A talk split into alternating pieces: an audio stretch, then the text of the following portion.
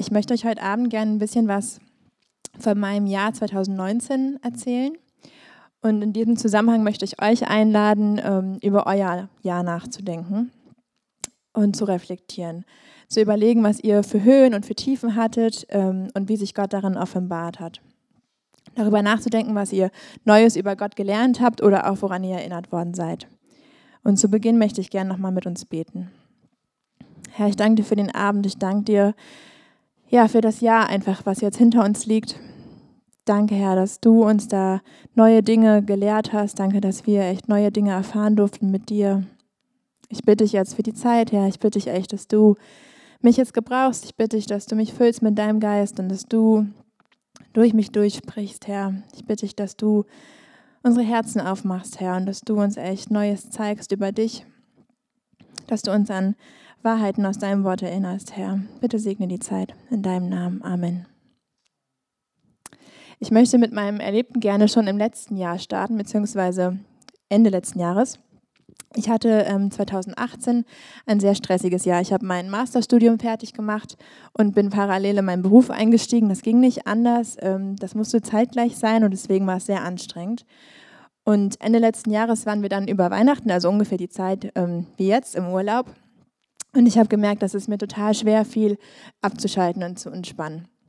Ähm, ich war gedanklich schon wieder bei der Arbeit und war einfach ähm, total gestresst. Ich hatte voll den innerlichen Stress in mir was für mich selbst sehr paradox war, ähm, weil ich meine Arbeit super gerne mache. Aber trotzdem ähm, ja, ist sie auch sehr herausfordernd zeitweise. Und generell kann man schon sagen, dass ich ein sehr perfektionistischer Mensch bin, zumindest äh, wenn es um mich geht und um meine eigene Leistung. Und so war der Stress, den ich verspürt habe, hauptsächlich durch meinen Perfektionismus verursacht. Ähm, nach unserem Urlaub ging es mir dann in den ersten zwei Wochen diesen Jahres, also Anfang Januar, ähm, körperlich sehr schlecht. Ähm, schon seitdem ich ein Kind bin, habe ich immer wieder Probleme mit dem Magen. Und in den zwei Wochen, also Anfang des Jahres, war mir eigentlich durchgehend übel. Also ich konnte nichts essen und mir war die ganze Zeit super schlecht. Und ähm, ich wusste natürlich, dass ich was essen muss, weil ich auch immer, also körperlich immer schwächer wurde. Aber mir war einfach so schlecht ähm, die ganze Zeit, dass ich nichts essen konnte. Und ähm, ich wusste aber schon, eben auch durch den Urlaub und durch die Zeit, dass ich nicht entspannen konnte, dass diese körperliche Reaktion auf jeden Fall was mit meinem innerlichen Stress zu tun hatte. Ähm, auch emotional ging es mir sehr schlecht. Also ich habe eigentlich eine Woche lang quasi durchgängig geweint und hatte so eine ganz große Traurigkeit in mir, ähm, was für mich selbst super fremd war. Also ich bin schon, ich würde schon sagen, dass ich ein emotionaler Mensch bin, aber das, so kannte ich das überhaupt nicht von mir. Also ich stand wie so neben mir und habe so eine, wie so eine andere Person angeschaut, ähm, die nichts mit mir selbst eigentlich zu tun hatte. Und dadurch, dass es mir dann so übel war und mir so schlecht ging, war ich eben auch krankgeschrieben in der Zeit und konnte nicht arbeiten, was dann eigentlich so meinen Stress vergrößert hat. Und ähm, das war wie so eine Zeit, wo Gott mir so ein bisschen ähm, ja, wo er mich so ein bisschen gebremst hat und wo ich quasi gezwungen war, mal innezuhalten und zu reflektieren und zu überlegen, ähm, was mir diesen Stress bereitet. Und ja, einfach auch zu reflektieren über meine Beziehung mit Gott. Und dabei ähm, habe ich viele Dinge über mich selbst gelernt in der Zeit, aber auch über Gott. Und von denen möchte ich mir gerne ein paar mit euch anschauen heute Abend. Ein wichtiger Punkt, den ich in der Zeit gelernt habe, ähm, und mit dem ich euch auch Mut machen möchte, ist, wie wichtig es ist, gute Freunde zu haben. Ähm, ich habe mich in der Zeit einigen Freundinnen anvertraut und sie haben für mich gebetet ähm, und sie waren einfach für mich da. Sie haben mir zugehört, sie haben mich verstanden. Und wir sehen an Gott selbst, dass er Gott der Vater, Gott der Sohn und Gott der Heilige Geist ist. Und durch diese Dreieinigkeit sehen wir, dass Gott in sich selbst Gemeinschaft hat. Und die Bibel sagt uns, dass wir in Gottes Ebenbild geschaffen sind und somit sind wir auch für Gemeinschaft geschaffen. Also es ist total elementar wichtig für uns, dass wir Gemeinschaft haben, dass wir gute Freunde haben, die bei uns wissen, was los ist und die auch, ähm, ja, denen wir das mitteilen. Und besonders in schweren Zeiten ist es so wichtig, dass wir echt und authentisch gegenüber Freunden sein können. Das müssen nicht viele sein, es können nur ein ganz paar Freunde sein, aber es ist wichtig, dass wir mit denen ehrlich sein können und dass wir ja einfach den mitteilen dürfen, wie es uns gerade geht. Und das hat mir total geholfen und deswegen möchte ich euch echt ermutigen, in eure Freundschaften zu investieren. Ähm, genau. Wenn wir gute Freunde haben, die ebenfalls an Jesus glauben, dann können die für uns beten, die können im Gebet einstehen und die können uns auch an Gottes Wahrheiten erinnern. Ein weiterer Aspekt, den ich gelernt habe in der Zeit, steht in Römer 12, Vers 2. Und ich möchte euch bitten, den Vers mal aufzuschlagen. Römer 12, Vers 2.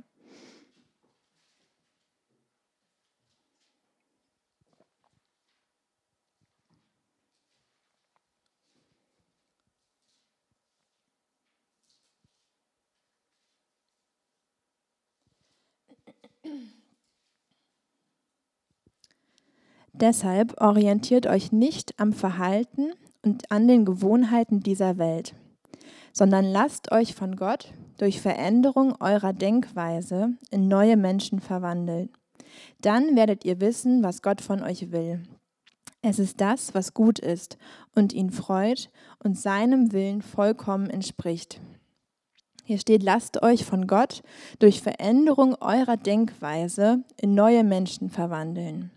Wir sollen unsere Denkweise von Gott verändern lassen. Und wir können Gott bitten, unsere Gedanken zu verändern. Und ein Zitat, was ich in dem Zusammenhang gehört habe, war, der Stimme, der wir am meisten zuhören, ist unsere eigene. Und das fand ich so ein Satz, der mich echt getroffen hat. Und ich glaube, dass der wahr ist. Also ich habe mich in dem Zusammenhang gefragt, was ähm, sage ich zu mir selbst? Was denke ich über mich? Was habe ich für ein Selbstbild? Und in dem Zusammenhang ist mir auch bewusst geworden, dass ich manche Dinge zu mir selbst sage oder über mich selbst sage, die ich nie zu anderen sagen würde. Und ihr könnt ja einfach mal drüber nachdenken, ob das bei euch ähnlich ist. Das kann schon bei so kleinen Dingen anfangen. Zum Beispiel, wenn uns irgendwie was ein Missgeschick passiert, uns fällt eine Kaffeetasse runter oder irgendwas anderes passiert dann kann das ganz schnell passieren, dass wir so denken, oh, immer passiert mir sowas, äh, warum muss mir das denn passieren? Ich bin so dumm, warum habe ich das nicht da woanders hingestellt, wo es sicherer stehen würde? Ähm, und das sind so Gedanken, ähm, so Kleinigkeiten anscheinend, wo wir uns selbst so Lügen erzählen. Zum Beispiel dieses, ich bin so dumm, wieso passiert mir sowas? Ähm, ja, wo wir schlecht über uns selbst denken. Und wo Gott möchte, dass wir unsere Denkweise verändern lassen, dass wir seine Denkweise über uns annehmen.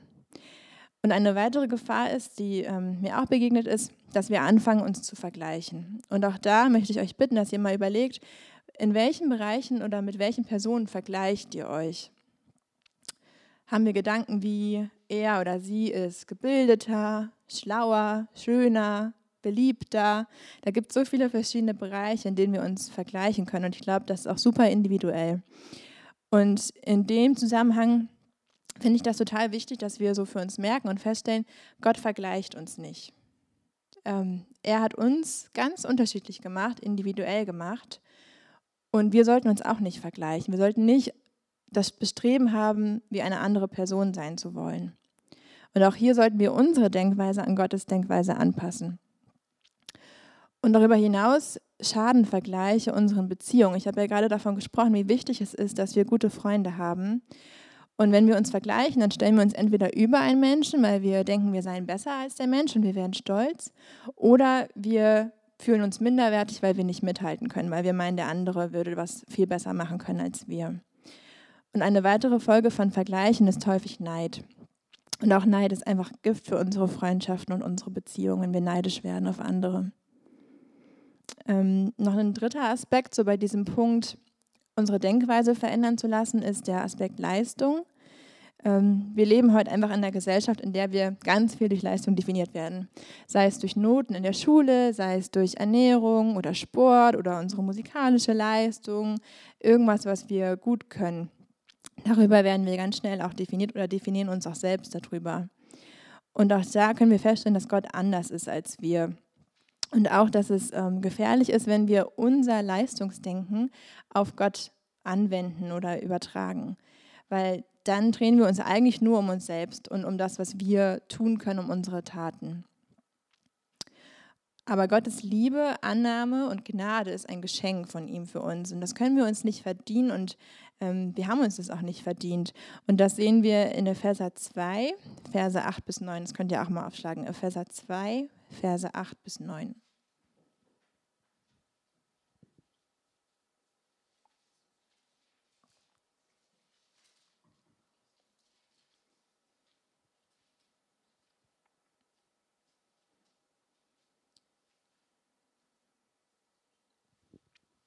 Noch einmal, durch Gottes Gnade seid ihr gerettet, und zwar aufgrund des Glaubens.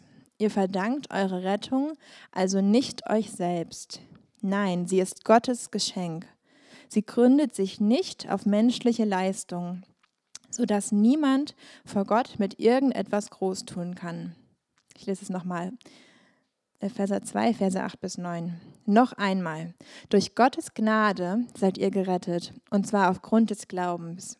Ihr verdankt eure Rettung also nicht euch selbst. Nein, sie ist Gottes Geschenk. Sie gründet sich nicht auf menschliche Leistung, sodass niemand vor Gott mit irgendetwas groß tun kann. Hier in dem Vers sehen wir, dass Gottes Gnade ein Geschenk für uns ist und dass wir uns sie nicht verdienen können. Und so sollten wir also insgesamt über, bezüglich unserer Gedanken über uns selbst, bezüglich Vergleiche, die wir anstellen und bezüglich unseres Leistungsdenkens unsere Denkweise von Gott verändern lassen in seine Denkweise. Nochmal so zu mir selbst und zu meinem Jahr. Ähm, die Monate, in denen ich die Masterthesis fertig gemacht habe, musste ich viel Leistung bringen, ganz automatisch, weil ich ja versucht habe, mein Studium zu beenden und eben auch durch meinen Perfektionismus richtig gut zu beenden. Das war so mein Anspruch. Und ähm, durch diese Zeit habe ich dann unbewusst dieses Leistungsdenken und diesen Leistungsdruck auf Gott übertragen. Und ich habe in der Zeit so ein Denken von mir entwickelt, in dem ich dachte, dass ich nur wertvoll sei, wenn ich ähm, Leistung bringe. Ich bin also zu dem Zeitpunkt unbewusst davon ausgegangen, dass mich Menschen, aber auch Gott nur dann lieben können, ähm, wenn ich was leiste und dass ich mir diese Liebe verdienen könnte. Und deswegen ist es mir auch so schwer gefallen, als ich dann eingestiegen bin so ins Berufsleben und erstmal mit meiner eigenen Unsicherheit konfrontiert wurde, aber auch meinem Unwissen ähm, in verschiedenen Bereichen. Ähm, ja, dann ist mir super schwer gefallen, damit umzugehen. Und dann habe ich eben angefangen, mich zu vergleichen und schlechte Gedanken über mich selbst zu haben. Und was ich nochmal ganz wichtig fand, so auch in der Vorbereitung jetzt, war so ähm, der Punkt, dass das für mich echt ein schleichender Prozess war. Also es war nicht so, dass ich so ähm, von heute auf morgen so dachte, oh, ich, ich kann das alles nicht und hatte schlechte Gedanken über mich und hatte so Ängste entwickelt, sondern das war so ein Prozess, der eigentlich über Monate hinweg war. Und ähm, in dieser Zeit hatte ich trotzdem total gute stille Zeit mit Gott teilweise und so und habe eigentlich gedacht, ich hätte voll die gute Beziehung zu Jesus. Also es war jetzt nicht so, dass ich irgendwie dachte, ähm, oder gemerkt habe vorher, bevor dann so diese Zeit Anfang Januar kam, dass ich so gemerkt habe, dass ich so ein falsches Gottesbild entwickelt habe, sondern das war wirklich so, dass ich so Anfang Januar und äh, eben auch Ende des Jahres so einen Stress empfunden habe und dann erst so überraschend eigentlich festgestellt habe, dass ich über mich selbst total das falsche Bild hatte und auch über Gott einfach total das falsche Bild entwickelt hatte. Und ebenso dieses Leistungsdenken dacht, also entwickelt habe. Ähm, und in der Zeit über die ich euch jetzt so berichtet habe, so Ende letzten Jahres, Anfang dieses Jahres, ähm, hat der Teufel mir sehr viele Lügen erzählt. Und ähm, ja, genauso, was ich gerade schon gesagt habe, wie zum Beispiel, dass ich nur wertvoll bin, wenn ich etwas leiste. Genau, und Gott hat mir dann so gezeigt in der Zeit, ähm, wie wichtig es ist, dass wir diese Lügen enttarnen, entlarven und dass wir ihnen auch Gottes Wahrheit entgegenhalten. Und ähm, wir sehen das auch am Beispiel von Jesus. Da könnt ihr schon mal Lukas 4, die Verse 9 bis 13 aufschlagen. Weil Jesus wurde selbst auch vom Teufel in der Wüste versucht. Also der Teufel versucht Jesus in diesen Versen. Und der Teufel erzählt im Endeffekt Jesus hier auch Lügen in diesen Versen. Lukas 4, die Verse 9 bis 13.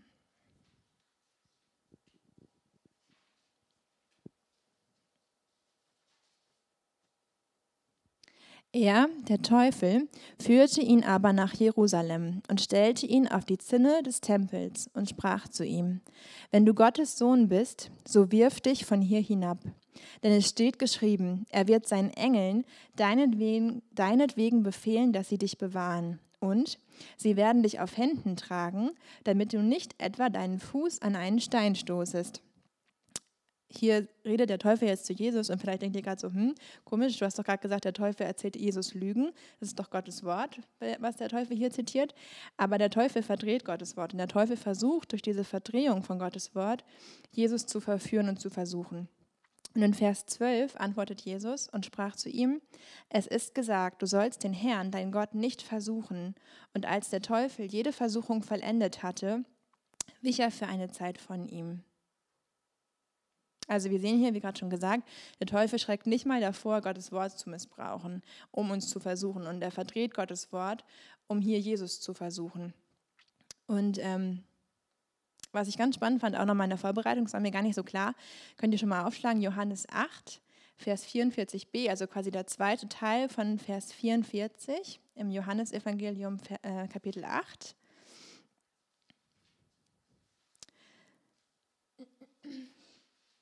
Da beschreibt Jesus den Teufel, weil vielleicht weißt du gar nicht so genau, wer der Teufel ist oder vielleicht hast du einfach nicht so ein genaues Bild davon. Und ähm, in dem Vers beschreibt Jesus den Teufel. Er, der Teufel, war von Anfang an ein Mörder und stand nie auf dem Boden der Wahrheit, weil es in ihm keine Wahrheit gibt. Wenn er lügt, redet er so, wie es seinem ureigensten Wesen entspricht, denn er ist ein Lügner. Ja, er ist der Vater der Lüge. Ich finde, das sind ganz schön harte Worte, die Jesus hier benutzt, um den Teufel zu beschreiben. Und ich glaube, wir können daran sehen, wie ernst Jesus dieses Thema ist. Ähm, ich glaube, es ist eine Warnung für uns, dass wir den Teufel nicht unterschätzen sollten, weil ich weiß, wie gesagt, nicht, was du für ein Bild vom Teufel hast. Vielleicht denkst du an so ein rotes Männchen mit zwei Hörnern. Keine Ahnung, also so dieses klassische Bild vom Teufel. Aber der Teufel ist ähm, unser Feind. Und der Teufel versucht, uns von Jesus wegzubringen und uns Lügen zu erzählen über uns selbst, aber auch über Gott. Und deswegen glaube ich, dass es eine Warnung für uns ist, dass wir den Teufel nicht verniedlichen sollten, so, sondern dass wir wirklich wissen sollten, der Teufel ist der Vater der Lüge und er erzählt uns Lügen. Und dem Teufel ist daran gelegen, dass wir diesen Lügen glauben, dass wir Lügen über uns selbst glauben und dass wir Lügen über Gott glauben. Und im ganz starken Kontrast dazu könnt ihr mal ein paar Kapitel weiter nach hinten blättern, Johannes 14, Vers 6. Da sehen wir, als was Jesus sich selbst beschreibt. Also habt es nochmal im Hinterkopf, der Teufel ist der Vater der Lüge. Und Jesus sagt in Johannes 14, Vers 6, ich bin der Weg, die Wahrheit und das Leben. Niemand kommt zum Vater außer durch mich. Also Jesus selbst ist die Wahrheit. Der Teufel ist der Vater der Lüge, Jesus ist die Wahrheit. Und was er über uns und über sich selbst sagt in Gottes Wort, ist deswegen auch die Wahrheit, der wir glauben dürfen. Ein wichtiger Punkt, der deutlich wird durch diese Versuchung vom Teufel ähm, in der Wüste, ist, dass Jesus selbst vom Teufel versucht wurde und uns deswegen auch verstehen kann. Also wenn wir vom Teufel versucht werden, vielleicht ist das auch so ein abstraktes Wort für dich, aber wenn uns zum Beispiel der Teufel Lügen erzählt, dann kann Jesus uns verstehen. Ähm, Jesus kann unsere Zweifel verstehen an ihm, unsere Ängste, die wir haben gegenüber verschiedenen Situationen, unsere Sorgen aushalten. Jesus ist stark genug. Also wir können ihm das alles geben. Und er versteht uns sogar. Er versteht unsere Schwächen, weil er ebenfalls versucht worden ist, mit dem Unterschied, der ganz wichtig ist, dass er nicht schuldig geworden ist. Also während wir schuldig werden, während wir sündigen und ähm, falsche Dinge tun, war Jesus schuldlos und ist nie schuldig geworden. Aber trotzdem, durch diese Versuchung, versteht er uns eben genau unseren Schwächen, unseren Zweifeln, unseren Ängsten. Und ich finde, das kann uns total Mut machen, gerade in so einer Zeit, wo wir so viele Sorgen haben und Ängste und Zweifel und Fragen, ähm, dass wir wissen dürfen, wir dürfen uns da an Jesus wenden und er kann uns verstehen. Also mir zumindest hat es sehr geholfen zu wissen, dass Jesus größer ist als meine Ängste und dass er auch größer ist als meine Situation. Das haben wir am Anfang auch gesungen. Das war ein Lied, was ich mir gewünscht habe, weil das so ein Lied ist, ähm, das mich da immer wieder daran erinnert du bist größer, so viel größer, also so viel größer als der Teufel, so viel größer als alles andere. Jesus ist der Sieger über Sünde und über das Grab. Jesus ist auferstanden und er hat auch den Teufel dadurch bereits besiegt. Auch wenn der Teufel momentan noch eine gewisse Macht hat, indem er uns zum Beispiel noch versuchen kann oder Lügen erzählen kann. Jesus ist der Sieger. Das ist so eine Wahrheit, die dürfen wir uns immer wieder sagen. Jesus ist der Sieger.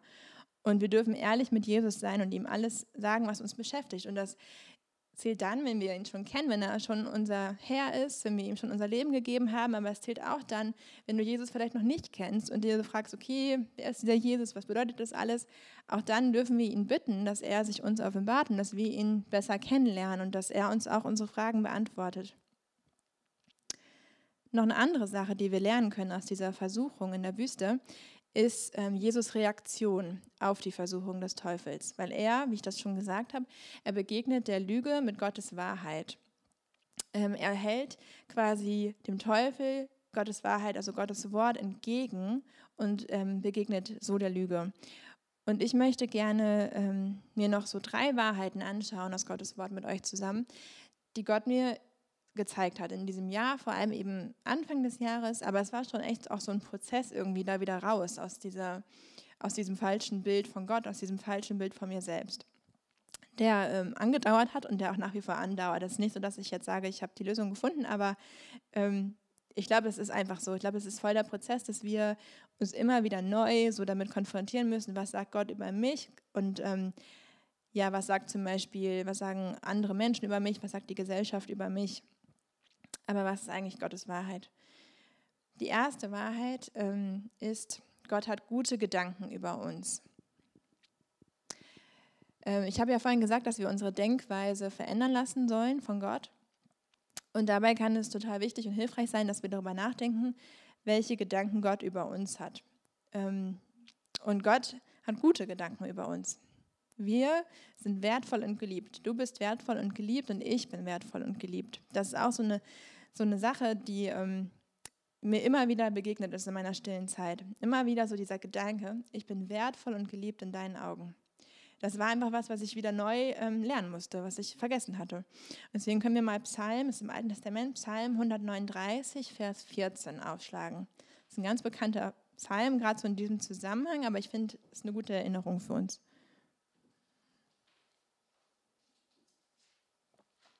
Psalm 139, Vers 14.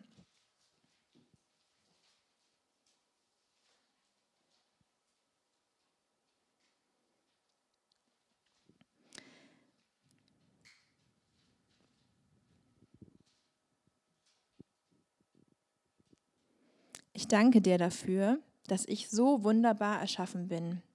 Es erfüllt mich mit Ehrfurcht. Ja, das habe ich erkannt. Deine Werke sind wunderbar. Der Psalmist beschreibt hier quasi, dass er selbst wunderbar gemacht ist von Gott. Und das ist so eine Erinnerung, die wir, ja, die wir uns immer wieder vor Augen führen sollten.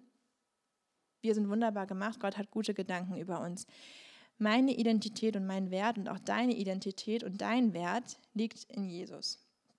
Und das nicht, weil wir irgendwas dafür tun können, weil wir uns das irgendwie erarbeiten können, sondern einfach, weil er uns liebt und weil er uns wunderbar gemacht hat.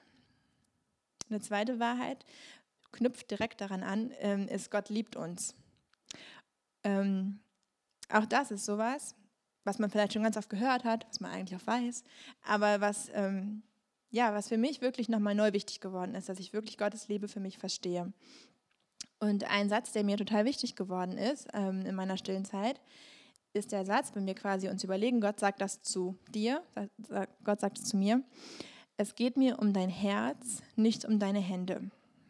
Es geht mir um dein Herz, nicht um deine Hände. Also es geht mir um dich und nicht um das, was du für mich tun kannst. Und für mich war das echt nochmal voll wichtig zu hören, dass ähm, Gott sich wünscht, dass wir ihm unser Herz geben. Es geht ihm um uns persönlich und nicht um irgendwas, was wir für ihn tun können. Ähm, Gott ist allmächtig, das heißt, er kann alles tun und er ist nicht auf uns angewiesen, um irgendwas tun zu können, weil er ja selbst allmächtig ist. Er ist unser liebender Vater und er wünscht sich Gemeinschaft mit uns. Und in diesem Zusammenhang lädt er uns ebenfalls ein, sein Reich zu bauen, also mit ihm zusammen zu arbeiten, hier in der Welt zu sein. Aber die Reihenfolge ist dabei elementar wichtig. Wenn wir Gottes Liebe für uns annehmen und wenn wir sie verstehen, dann folgt daraus ganz automatisch der Wunsch, nach Gottes Willen zu leben und ihm ähnlicher zu werden. Aber, das ist so das, was mir nochmal ganz wichtig geworden ist, Gottes Liebe für uns wird sich nicht verändern, egal was wir tun. Sie wird nicht mehr und sie wird auch nicht weniger werden. Und Gottes Liebe für uns ist bedingungslos und unbegreiflich groß bedingungslos. Das bedeutet ohne Bedingung. Also ohne irgendwas, was wir für ihn tun können. Und in diesem Zusammenhang möchte ich gerne Epheser 3, Verse 17 bis 19 mit euch lesen. Epheser 3, Verse 17 bis 19.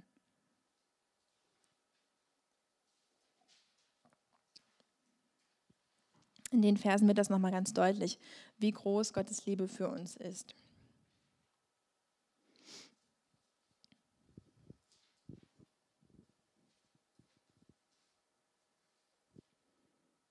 Es ist mein Gebet, dass Christus aufgrund des Glaubens in euren Herzen wohnt und dass euer Leben in der Liebe verwurzelt und auf das Fundament der Liebe gegründet ist. Das wird euch dazu befähigen, zusammen mit allen anderen, die zu Gottes heiligen Volk gehören, die Liebe Christi in all ihren Dimensionen zu erfassen, in ihrer Breite, in ihrer Länge, in ihrer Höhe und in ihrer Tiefe. Ja, ich bete darum, dass ihr seine Liebe versteht, die doch weit über alles Verstehen hinausreicht und dass ihr auf diese Weise mehr und mehr mit der ganzen Fülle des Lebens erfüllt werdet, das bei Gott zu finden ist. Hier steht in Vers 17, dass euer Leben in der Liebe verwurzelt und auf das Fundament der Liebe gegründet ist. Also in den Versen wird nochmal die Größe von Gottes Liebe für mich und auch für dich deutlich. Und diese Liebe, es wird auch in den Versen beschrieben, ist so viel größer, als wir je verstehen werden. Sie, also hier steht ja auch in den Versen ihre Liebe, äh, ihre Breite, ihre Länge, ihre Höhe, ihre Tiefe in allen Dimensionen zu erfassen. Und Gott zeigt uns seinen ultimativen Liebesbeweis darin, dass er seinen Sohn Jesus für mich und für dich persönlich gab. Jesus ist für uns gestorben und er ist wieder auferstanden. Und wann immer wir an Gottes Liebe für uns zweifeln, können wir uns daran erinnern, dass ähm, Gott seinen eigenen Sohn für uns gegeben hat. Und ich glaube, es ist total wichtig, dass wir uns immer wieder an so vermeintliche Grundlagen unseres Glaubens ähm, erinnern, uns damit beschäftigen und diese auch wieder ganz persönlich für uns in Anspruch nehmen. Also für mich war das total wichtig, wirklich da nochmal ähm, ja, neu zu lernen, was es heißt, dass Gott mich wirklich liebt, wirklich bedingungslos liebt. Und Gottes Liebe sollte das Fundament unseres Lebens sein. Auf diesem Fundament können wir sicher stehen, egal was für Umstände um uns herum sind. Dieser Liebe dürfen wir uns gewiss sein, auch wenn wir vielleicht enttäuscht werden von Menschen oder wenn ja einfach andere Dinge passieren, die, die wir nicht verstehen können, ändert sich Gottes Liebe für uns nicht. Und noch eine dritte Wahrheit, die mir so wichtig geworden ist, ähm, ist, Gott möchte unser guter Hirte sein. Er ist immer bei uns. Ihr könnt mal Psalm 23 aufschlagen. Den möchte ich gerne zum Schluss nochmal gemeinsam mit euch anschauen.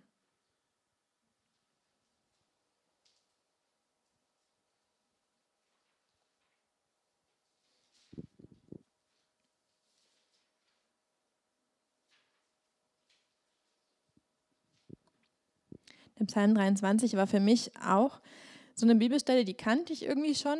Die ähm, ja so eine sehr bekannte Stelle für viele wahrscheinlich von euch auch. Ähm, und da habe ich oft so drüber gelesen. Irgendwie fand ich die nie so super aussagend. Also ich weiß auch nicht, irgendwie war es meistens für mich so, eine, so ein Standardpsalm, hat man mal so gelesen. Ähm, und dann habe ich ein Audiobuch gehört und der Autor, ähm, also es ging um verschiedene Riesen in unserem Leben quasi, also verschiedene Dinge in unserem Leben, die uns herausfordern können. Zum Beispiel so Themen wie Ängste haben oder auch wie ähm, Ablehnungen erfahren von Menschen. Und der Autor hat gesagt, er hat eine Zeit lang diesen Psalm 23 jeden Morgen und jeden Abend gelesen. Also jeden Morgen vom Aufstehen und jeden Abend vom Schlafengehen. Und hat quasi den Leser oder Hörer des Audiobuches aufgefordert, das auch zu machen. Und das habe ich gemacht. Ähm, er hat 40 Tage vorgeschlagen. Ich habe es nicht 40 Tage gemacht, aber so 30 oder so, keine Ahnung, aber ungefähr. Und ähm, der Psalm ist mir super wichtig geworden. Ich finde es ganz, ganz viel ähm, Wahrheit in dem Psalm. Wir lesen ja mal zusammen. Psalm 23. Ein Psalm Davids. Der Herr ist mein Hirte, darum leide ich keinen Mangel. Er bringt mich auf Weideplätzen mit saftigem Gras und führt mich zu Wasserstellen, an denen ich ausruhen kann. Er stärkt und erfrischt meine Seele. Er führt mich auf rechten Wegen und verbirgt sich dafür mit seinem Namen. Selbst wenn ich durch ein finsteres Tal gehen muss, wo Todesschatten mich umgeben, fürchte ich mich vor keinem Unglück, denn du, Herr, bist bei mir. Dein Stock und dein Hirtenstab geben mir Trost. Du lädst mich ein und deckst mir den Tisch, selbst vor den Augen meiner Feinde. Du salbst mein Haupt mit Öl, um mich zu ehren, und du füllst meinen Becher bis zum Überfließen. Nur Güte und Gnade werden mich umgeben, alle Tage meines Lebens, und ich werde wohnen im Haus des Herrn für alle Zeit. Also es fängt an in, Vers 1, der Herr ist mein Hirte. Darum leide ich keinen Mangel. In anderen Übersetzungen heißt es, ich habe alles, was ich brauche. Ich habe alles, was ich brauche. Und auch in, in, ähm, Vers 2 zum Beispiel. Er führt mich zu Wasserstellen, an denen ich ausruhen kann. Also wir dürfen uns ausruhen bei Jesus. Ähm, er stärkt uns, er erfrischt unsere Seele. Und dann vor allem Vers 4 lese ich nochmal vor. Selbst wenn ich durch ein finsteres Tal gehen muss, wo Todesschatten mich umgeben, fürchte ich mich vor keinem Unglück. Denn du, Herr, bist bei mir. Dein Stock und dein Hirtenstab geben mir Trost. Also bei ihm dürfen wir uns ausruhen. Er gibt uns neue Kraft, er schenkt uns seinen Frieden. Und er verlässt uns nie, sondern er ist mit uns, mitten im Tal, mitten in der Zeit zum Beispiel, wo es mir nicht gut ging, war Jesus mit mir. Und das war echt was, wo ich mich sehr dran geklammert habe und wo ich einfach wissen durfte, Jesus ist da. Ähm, der Psalm spricht von Trost, also bei ihm finden wir Trost. Er ist unser Zufluchtsort, bei dem wir unser Herz ausschütten können. Das ist zum Beispiel auch ein Grund, warum ich das Lied Jabe, was wir gerade gesungen haben, so schön finde, weil das ähm, singt ja davon, ähm, vor allem in der Bridge, da heißt es ja auch, ähm, unser Gott der Zuflucht. Also Zuflucht ist so ein Ort, wo wir hinrennen dürfen. Ähm, Im Englischen heißt das Hiding Place. Finde ich so ein schönes, schönes Wort, weil das so ein, ja, so ein versteckter Ort ist quasi, wo wir hingehen dürfen und wo wir sein dürfen, wie, wie wir sind und wo wir auch alles bringen dürfen und einfach unser Herz ausschütten können vor Jesus. Und manchmal denken wir ja auch zu dem Punkt noch, dass wir irgendwas ähm, verstecken könnten vor Jesus, was so ein Quatsch ist, weil Jesus ja sowieso alles weiß, ähm, worüber wir nachdenken oder was uns beschäftigt. Und deswegen möchte ich euch da echt ermutigen, dass ihr ja, Jesus da alles gebt, so was euch beschäftigt, was euch Angst macht, was euch Sorgen macht. Und dass ihr ähm, ihn bittet, dass er euch da hilft oder dass er ja euch einfach neu ähm, sich offenbart. Ich möchte euch am Ende noch ein paar Fragen stellen, ähm, ja, die ihr einfach mitnehmen könnt und über die ihr vielleicht auch reflektieren könnt. Auch generell, habe ich am Anfang ja schon gesagt, möchte ich euch echt ermutigen, dass ihr so über euer Jahr mal nachdenkt und über, ähm, ja, über das, was ihr erlebt habt. Und die Fragen, die ich euch noch so mitgeben möchte, die passen da einfach gut rein. Also zum einen möchte ich euch fragen, ähm, worüber definierst du dich? Was ist das, worüber du dich definierst? Ähm, was ist dein Fundament? Ist dein Fundament Gottes Liebe? Ist das Fundament ähm, deiner Identität Jesus? Oder ist es deine eigene Leistung, irgendwas, was du bringen kannst? Worin suchst du deinen Wert? Woher beziehst du deinen Wert? Wer gibt vor, dass du wertvoll bist? Hat das auch wieder irgendwas mit dir selbst zu tun oder mit Menschen, um dich äh, die um dich herum sind? Ein Zitat, den ich, ähm, was ich auch gelesen habe, ähm, was ich auch echt sehr treffend fand, ich muss gerade mal überlegen, wie es im Deutschen heißt, ähm, wenn du für die Anerkennung von Menschen lebst, dann stirbst du von ihrer Ablehnung. Ist das richtig ein deutscher Satz? Also wenn du für die Anerkennung lebst von Menschen um dich herum, dann ähm, wirst du sterben, wenn sie dich ablehnen.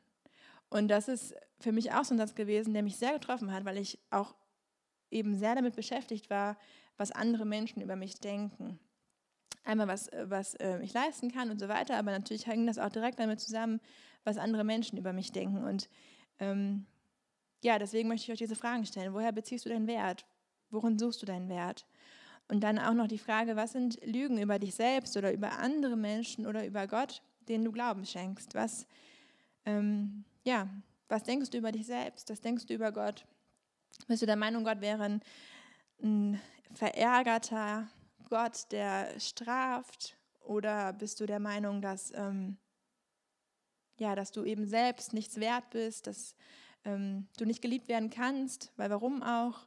Ähm, genau, also das sind einfach so Lügen, die wir haben können. Und da möchte ich euch echt ermutigen, dass ihr mal drüber nachdenkt, euch das vielleicht auch aufschreibt. Ähm, überlegt das mal, reflektiert mal. Mir hat das echt geholfen, so das aufzuschreiben. Und ich habe ähm, auch generell möchte ich euch da ermutigen, wenn ihr ähm, Bibel lest, das euch aufzuschreiben und wirklich mal eure Gebete aufzuschreiben, eure Gedanken aufzuschreiben, weil das habe ich jetzt auch in dem, also gerade auch in der Vorbereitung jetzt, aber auch generell ähm, nochmal so durchgeguckt. Und ich finde es so schön zu sehen, wenn wir selbst so durch eine Veränderung durchgehen, ähm, wenn wir das nochmal nachvollziehen können, wie das so passiert ist, wie so die Schritte waren und dass wir so merken, ah, das war echt ein Prozess. Und wir sehen so im Rückspiegel oft so, dass Gott echt mit dabei war. Ähm, generell möchte ich euch ermutigen, in Gottes Wort zu schauen, weil Gott, wie wir gelesen haben, Jesus selbst ist die Wahrheit, Gottes Wort ist die Wahrheit. Und wenn wir in Gottes Wort schauen, dann werden wir an Gottes Wahrheiten erinnert. Und ähm, ja, ich möchte euch dazu ermutigen, egal ob ihr Jesus schon kennt oder ob ihr Jesus noch nicht kennt, dass ihr die Bibel aufmacht und dass ihr wirklich darin lest und dass ihr schaut, was sagt Gott über sich, über uns. Ähm, und wenn ihr die Wahrheiten eigentlich schon kennt, so wie ich sie eigentlich schon kannte, gerade so diese grundlegenden Sachen, dass ihr euch da immer wieder neu erinnert. Und ähm, Micha hat es am Sonntag auch so ein bisschen gesagt, diesen Satz quasi euch selbst predigt. Also euch selbst quasi immer wieder sagt, diese Wahrheiten, euch selbst zusprecht, was Gott über euch sagt. Genau. Zum Abschluss möchte ich gerne noch beten und bitte steht doch dafür nochmal auf. Herr, ich danke dir einfach für deine Wahrheiten. Ich danke dir, dass du die Wahrheit bist. Ich danke dir, dass du uns da immer wieder neu erinnerst. Ich danke dir einfach auch, dass du mich da neu dran erinnert hast, Herr. Und ich bitte dich echt, dass du ja, uns das neu bewusst machst, Herr. Ich bitte dich, dass wir wirklich unser Leben auf deinem Fundament aufbauen, auf deiner Liebe, auf deiner Gnade, Herr. Ich bitte dich echt, dass du ähm, ja, uns veränderst, Herr, dass du unsere Denkweise veränderst dass wir deine Denkweise annehmen und dass wir auch die Gedanken, die du über uns denkst, dass wir die zu unseren eigenen werden lassen, Herr. Ich möchte dich jetzt noch bitten für den weiteren Abend, dass du die Zeit im Lobpreis noch segnest, Herr, in den Gebetsgruppen gleich, dass wir echt auch Offenheit haben, dass wir uns austauschen dürfen, Herr. Und ich bitte dich auch für die Gemeinschaft später, dass du die Zeit noch segnest. In deinem Namen. Amen.